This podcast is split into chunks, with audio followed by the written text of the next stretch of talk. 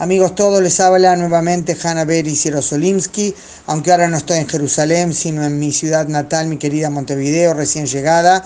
En renuevo, reanudo este contacto para compartir con ustedes algo de información y algún comentario, ya que evidentemente no puedo ni quiero desconectarme de lo que ocurre en Israel. Como ya sabemos, contrariamente a lo que parecía inminente hace unos días, Israel no va a elecciones tempranas.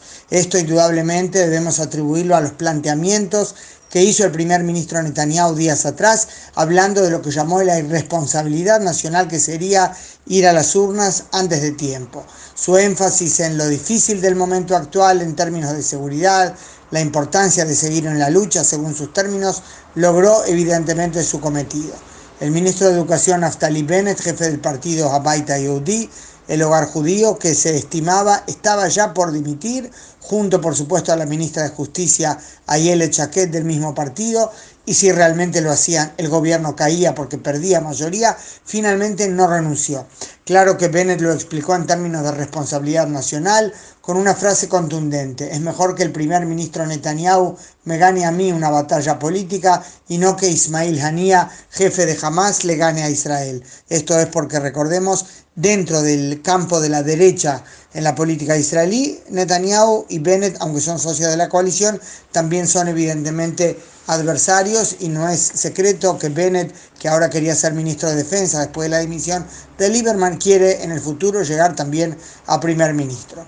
Netanyahu demostró pues su capacidad de maniobrar en política, una capacidad sin igual, pero eso no significa que no haya recibido críticas.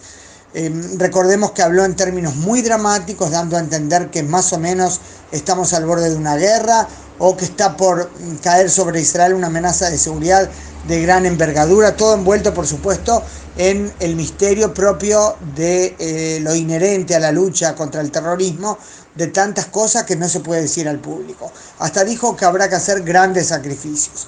No les recordaré que políticos de oposición le criticaron por ese estilo, por ese discurso, eso es evidente en el juego político.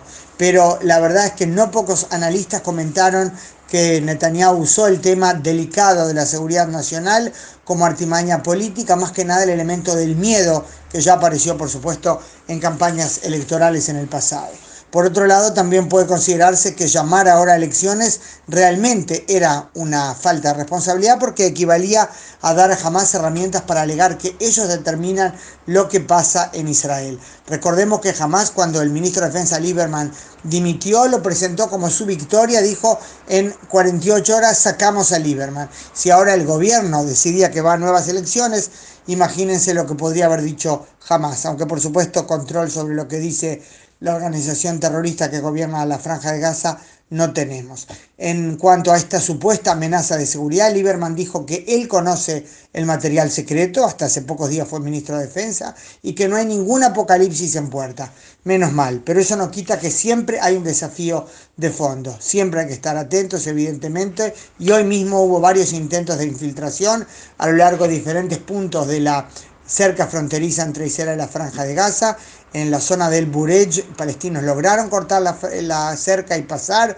Hubo disparos, al final eh, disparos de soldados israelíes que cuidaban la frontera y volvieron a Gaza sin ser detenidos. No está de más recordar que mientras nos concentramos todos estos días en Hamas, eh, sus ataques, eh, recordemos los 460 cohetes y morteros al sur en menos de 48 horas, y luego el polémico alto el fuego, de hecho, la amenaza de mayor envergadura está en el norte. Hezbollah tiene quizás 10 veces más poderío bélico eh, que jamás y ahí el término sería misiles, no cohetes, misiles muy precisos.